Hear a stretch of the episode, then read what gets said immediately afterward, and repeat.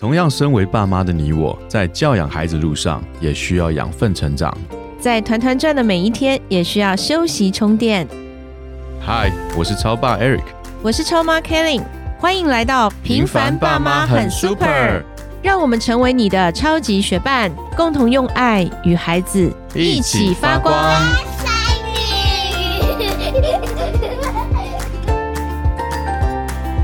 Hello，我是超爸 Eric。嗨，我是超妈 Kelly。哎，超爸，嗯你除了工作以外，你都怎么安排你的生活？安排生活，嗯，这个是一个很值得跟大家分享的东西。嗯在上海工作的时候，我花很长的时间在工作，然后也常出差，对，甚至于说很多的应酬吧。那个时候应酬也蛮多的，对不对？你看我其实应酬完了，甚至有时候回家不应酬的时候，我甚至于还会把同事邀到家里面来吃饭，吃完饭我们又跑出去打高尔夫球球练习场，嗯对不对？其实都会，我会安排的自己时间安排的很满。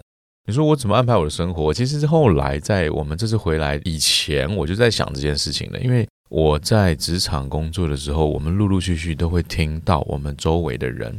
其实，在很多年前，我就听到我当时在某一份工作的一个女的主管，她离开了。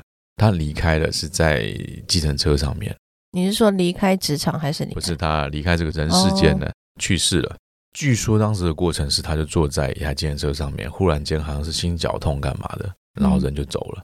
其实我当时是蛮蛮讶异的，因为年龄也不大哦，也不到五十岁。当时我会觉得这是一个很令人震惊的事情。后来陆陆续续又听到一些身体很健康、看起来没有什么问题的人，他们也都这样子，一些没有办法意没有料到，对，没有甚至于说，你记得我们有个朋友，共同的朋友，在飞四十机多岁，才四十多岁，在飞机上去员工旅游，哎，然后在飞机上下飞机回来人就没了，这样子。嗯其实我后来就慢慢去反思，你人生的目的是什么？嗯你搭建家庭的目的是什么？借由看到了这些东西，我自己就在想，我不要讲很努力了，我尽量不要那么努力了。就是你这么努力的生活，然后你又看到一个大名人李开复，他当时也是得了癌症，对不对？嗯他其实你看他成不成功，非常非常非常成功的一位人士。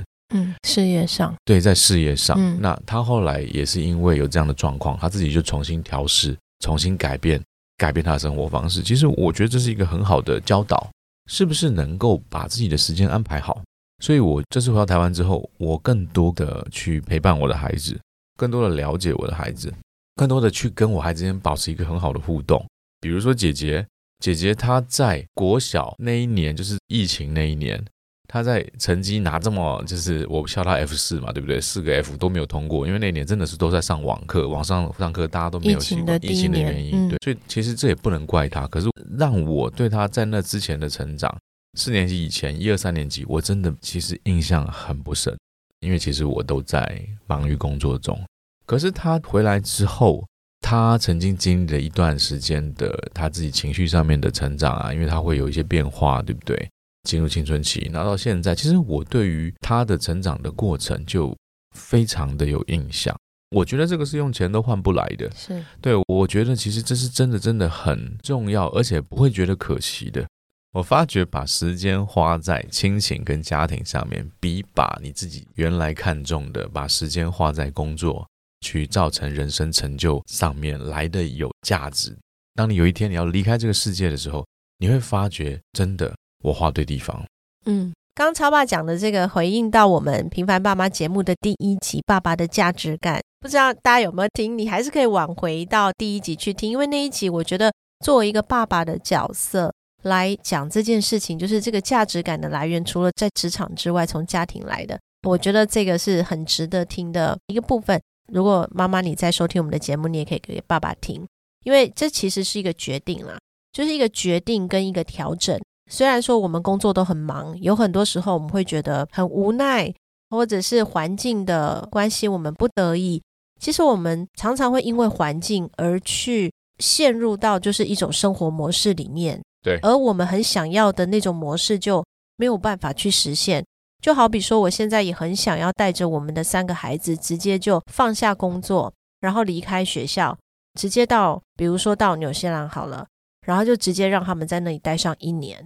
因为我会觉得这是一个孩子在成长过程中很重要的一件事情，就是我们陪着他们生活，陪着他们玩，然后他们尽情的享受大自然。就我们也曾经讨论过一集，就是孩子的三个限制。对，所以其实，在城市里面生活，我觉得很限制他们很多的发展。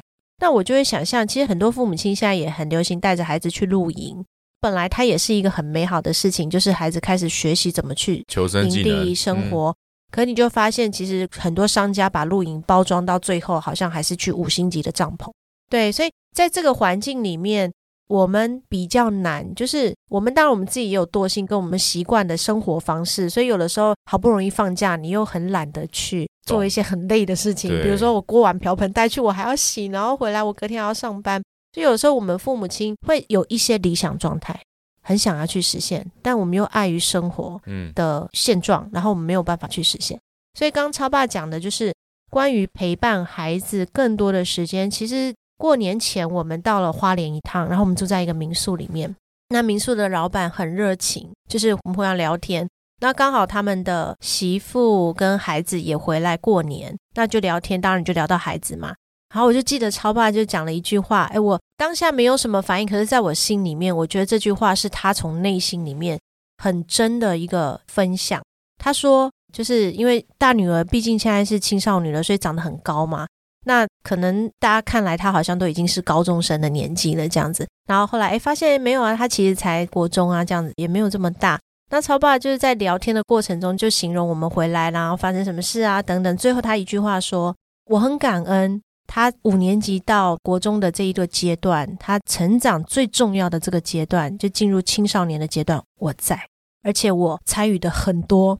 那我觉得他这个其实。”不是只是一种自豪，就是他参与的很多，而是他真的很庆幸、感谢、感恩他在这个阶段他陪着孩子。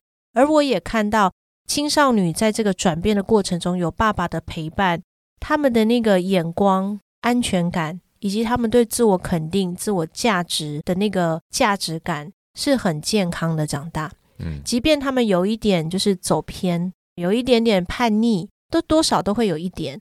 因为有时候会觉得你父母讲话很烦，或者是跟学校的同学一起追星，或者是看人家追剧好像很流行，他也要追剧。就是他有的时候会有他自己的想法，会有一些小叛逆。但是当你父亲在这个时间点陪伴在身边的时候，你就觉得那个东西很快导正。其实也没有特别的说我们用什么特殊的方法，我们去学什么样专业的技巧来去帮助孩子，也没有。其实就是一个真实的。陪伴，而不是就是好像我时间给你，我好像时间人在，可我心不在。我相信这个超爸是用心的去陪伴这件事情，很好。其实我问，谢谢你，呃，不客气。所以我觉得孩子们很幸福，有父母是在他们身边陪伴他们。那除了跟孩子之外，其实。我觉得我们每天也不能只面对孩子嘛，嗯，好，我们在职场上也面对很多的挑战，是啊。那超爸，你都怎么去面对这些挑战，克服这些挑战，还是说你是怎么过去的？因为你从以前在上海的职场，嗯，然后到现在，其实你还是在职场啊，你也不是都全心只是在孩子身上，对啊，对啊。那对，那我不知道，就你们男人的角度来看，你面对这些问题的时候，你都会跟你老婆说吗？还是你有什么样的方式去调整调试呢？会，我会跟我老婆说，会啊，我印象很深刻，不用客气，我很尊重我的太太。印象深刻，那个时候我曾经去面试一个公司，那那个也是个很特别的状况。当时可能希望用我的那个人，他就问说：“我提供这样子 offer 给你，你接受吗？”他看我没有回应，他说：“那你回去问一下你太太。” 我当时就印象很深刻，问我太干嘛？是我来帮你工作，所以其实你问我会不会告诉我太太，其实我会。但是其实告诉太太也不是完全能够去满足跟足够。我是基督徒，我们一家都是基督徒。其实我一直以来我都有去教会跟小组。我觉得小组是一个很能够帮助你去怎么说呢？他能够更多的去给予。因为当时我们在上海的时候，我们是弟兄小组嘛，都是男生，全部都是男人，所以其实大家都是在工作职场中。大家都会去在小组的过程中去分享他在工作中遇到的一些，不管是升职啊、升迁的欢乐啊、欢喜，或者是在工作中遭遇到的一些状况。你们会一起骂公司啊，或什么骂公司，其实大家都很成熟，用骂的，其实那感觉抱像怨啊等等。骂的这种场合，就骂完是于事无补的哦。嗯，就骂可能会是像是在酒场就是你一些酒肉朋友在一起，就是要喝杯酒啊，干嘛开始就狂骂的，就比比较像是那场合。可是嗯小组里面比较不会，小组更多的会是当你在跟人家去诉说你遇到的情境处境的时候，周围更多的是一个聆听。其实我发觉聆听是一个很大的力量，哎，很多人就觉得我讲话没有人要听，你去到小组，你会发现有人愿意听你说话，而且听完之后并不会急于说，哎，我告诉你就应该这样做，就应该那样做，不会呢。他反而会是更多的去希望能够借由陪伴、借由祷告去协助你走出那个环境。嗯，我觉得小组你讲的关键哈，陪伴。但这样听起来就是有一点，好像也没有抒发到，会不会？比如说你像我们一群人在一起，比如说我们太太们哦在一起，然后讲讲自己老公，讲讲自己孩公，子、都在骂老。公，对不对？也不一定用骂的嘛，啊 就是骂的只是一部分嘛，啊有的时候还是会赞美啊，虽然是啊少一点。啊，没有，所以有时候讲讲小孩，有时候讲讲老公，然后讲完以后，你就觉得发泄了、抒发了，也蛮舒服的、哦。然后回去继续面对这样。嗯可是好像确实啦，那个帮助也不大，因为好像环境还是这样，孩子还是这样，老公还是这样，然后明天来就继续说这样。可是你刚刚讲到，就是像一群人在一起，比如说我们去 KTV 啊，嗯以前也会嘛，嗯去 KTV，然后或者是大家就是酒量好的时候呢，就多叫几瓶酒；酒量不好就多叫几瓶茶，就这样的状态。可是大家在一起就很欢乐啊，然后一起讲讲自己的老板，自己讲讲自己工作。其实这样子的一个抒发，跟你说的小组，它有什么样的不同？我直观一点的说，其实前面那种抒发哦，你就说啊，喝酒啊，然后大家来拼命的骂自己的老板，或者是骂自己的工作环境，骂完之后，你第二天或者是接下来的一个礼拜，你去到公司，你还是面对同样的问题。你当时的心态只是觉得说，我还是得面对，有一点点我就认了那种嗯感觉，我就只能这样咯，对不对？我就再撑一个礼拜，等到什么时间，我又可以跟那一群人在一起，我们再共同一起来开骂，就是那种你的期望好像就是放在我下一周我可以放假了，可以放松了。放松了，我嗯可以再去到那个场合内，然后再去做抱怨的这个动作。而后来参加小组之后，我的心态更多是我觉得有希望，我觉得我现在遇到这个处境是有盼望的，它嗯是会有改变的，而那个改变是怎么样的产生，会借由事件的不同而产生。是不是可以说是你眼光会不同？对对，你看嗯事情的角度会不一样。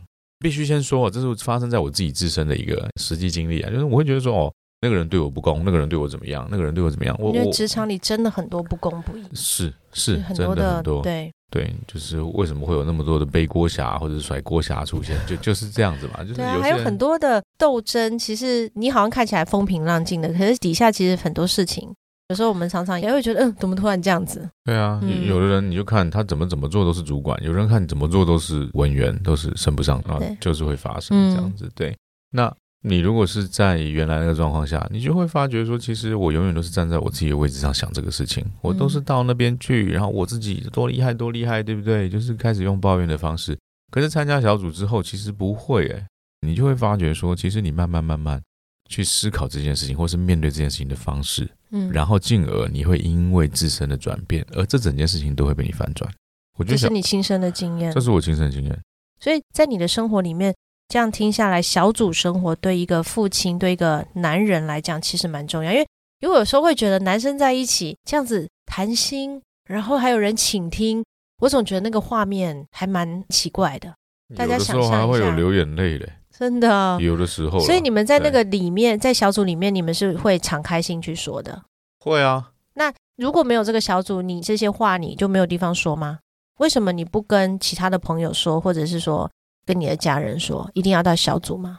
怎么说？你打篮球的时候跟他一起跑啊，两个人一起边跑边讲啊，那很奇怪，好不好？所以应该说，哎，我这样形容对不对？就是一群人，嗯好，他们因为固定时间来到的这个小组里面，大家有共识，知道说这个小组他们的核心是什么，然后嗯大家来这里是有时候抒发也好，其实嗯你难免有时候很负面的情绪，你也是会去倒出来嘛。然后在这个情绪里面，有人愿意陪伴，有人愿意倾听，而不是好像我们就是让那个情绪很嗨，大家就是可能有有喝酒啦，但也有不一定喝酒，有的可能是出去打打球。或者是什么抒发一下，嗯那你接下来还是自己去面对。但小组的感觉好像就是你好像有一群人他在陪伴着你面对，嗯那你也陪伴着别人面对，没错，对吗？对，所以在这个小组聚会的生活里面，对于你在职场上或家庭或跟太太之间有一些在冲突上面或等等一些跨不去的时候，其实小组给你的力量很大。没错，那这一集我我为什么有点像是在采访我们超爸呢？因为我觉得，诶，我们的听众有越来越多的爸爸们在收听。那其实爸爸们面对的压力跟妈妈们不一样。我们有的时候爸爸面对压力，除了职场，其实还有来自太太的压力，然后也有来自孩子或是父母亲，或者甚至在职场上人际关系、嗯社会的压力。但可能爸爸们，你们也许没有一个可以抒发的管道，好像有，但实际上又摸不到你心灵深处的需要或痛点。然后你好像在那个循环里面周而复始的一个挑战，或是跨不过去。嗯但你的表面看起来又是好像没有问题的。嗯那其实我们需要什么，我们有没有问题，我们自己最清楚。那透过这一集超爸他生活的分享，因为每一个人都是这样过来嘛，我们要面对的事情其实大同小异。那怎么去面对？如何活出有盼望？嗯我觉得超爸分享他的小组生活对他很有帮助，那也把这样的一种生活方式分享给我们的听众朋友。那爸爸妈妈都有自己的小组生活，当然我也有，就期待大家都可以找到一个很好的出口。人生没有一帆风顺，我们一定会遇到一些困难、一些瓶颈。那期待大家都有很好的方式，可以陪伴我们一起度过这些瓶颈和困难。那在收听这集节目的爸爸妈妈们，如果你们找不到这样的一个出口，也欢迎你写信给我们，让我们来帮助你，让我们一起来陪伴你。那我们这一集节目就到这边，我们下集再见喽。拜拜拜